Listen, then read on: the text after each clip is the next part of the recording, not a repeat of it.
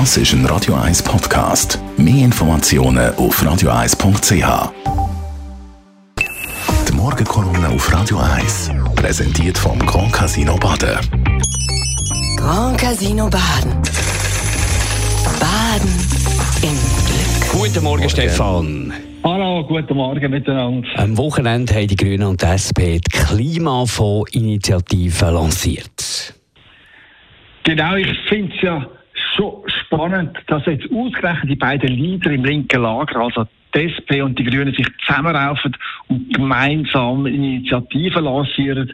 Das ist umso spannender, weil die SP und die Grünen erbitterte Konkurrenten sind und sich gegenseitig die Wähler abjagen, wie man gerade jetzt am Wochenende gesehen hat in Zürich und in Bern.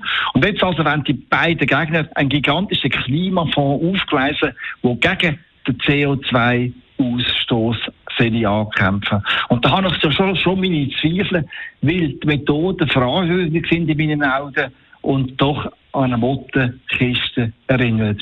Wo nämlich mit einem Staat einen Berg von Geld zustand, so glaubt dann, es werde alles besser. Da reden wir von 5 Milliarden Franken, die bei den Steuerzahlerinnen und Steuerzahlern jedes Jahr sollen eingetrieben werden.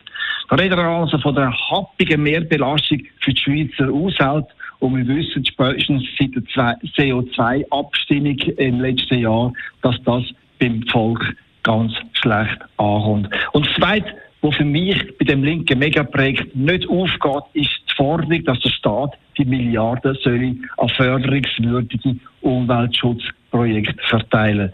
Nur, da wird mir ganz geschmuch, weil auf diese Art eine Subventionsmaschine aufgebaut würde werden, die so ganz nach dem Geschmack der Politikerinnen und Politiker wäre. Da würden dann genau die Projekte und Projekte gefördert, die ihnen am nächsten stehen. Nur das schmeckt in meinen Augen nach Vetterli-Wirtschaft und nach Ineffizienz. Wo dahin das führt, das zeigt die Schweizer Agrarpolitik, die jedes Jahr ebenfalls Milliarden verschlingt und nicht wirklich zu einem ökologischen Umbau führt. Nein, es wäre in meinen Augen viel gescheiter, dass der Staat genau das macht, was er bestens kann, nämlich politische Rahmenbedingungen setzen, Grenzwerte festlegen und Anreize schaffen.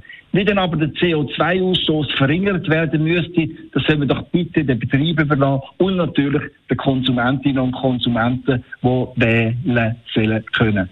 Wohin das führt, wenn der Staat so eingreift, das zeigt der Atomausstieg, der nach Fukushima völlig überrascht von Bern dekretiert worden ist. Und heute stehen wir da und merken, was wir da für einen Unsinn gemacht haben, weil wir jetzt auf Strom aus dreckigen Kohlekraftwerken angewiesen sind und auf Öl und Gas aus Brutalo-Staaten wie Russland oder Saudi-Arabien. Genau darum kann ich den gigantischen Staatsklimafonds, wo wir alle sollen brav finanzieren, nicht wirklich etwas abgewinnen.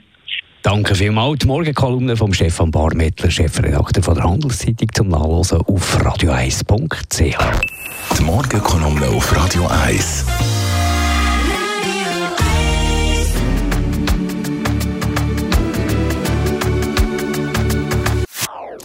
Das ist ein Radio 1 Podcast. Mehr Informationen auf radio1.ch.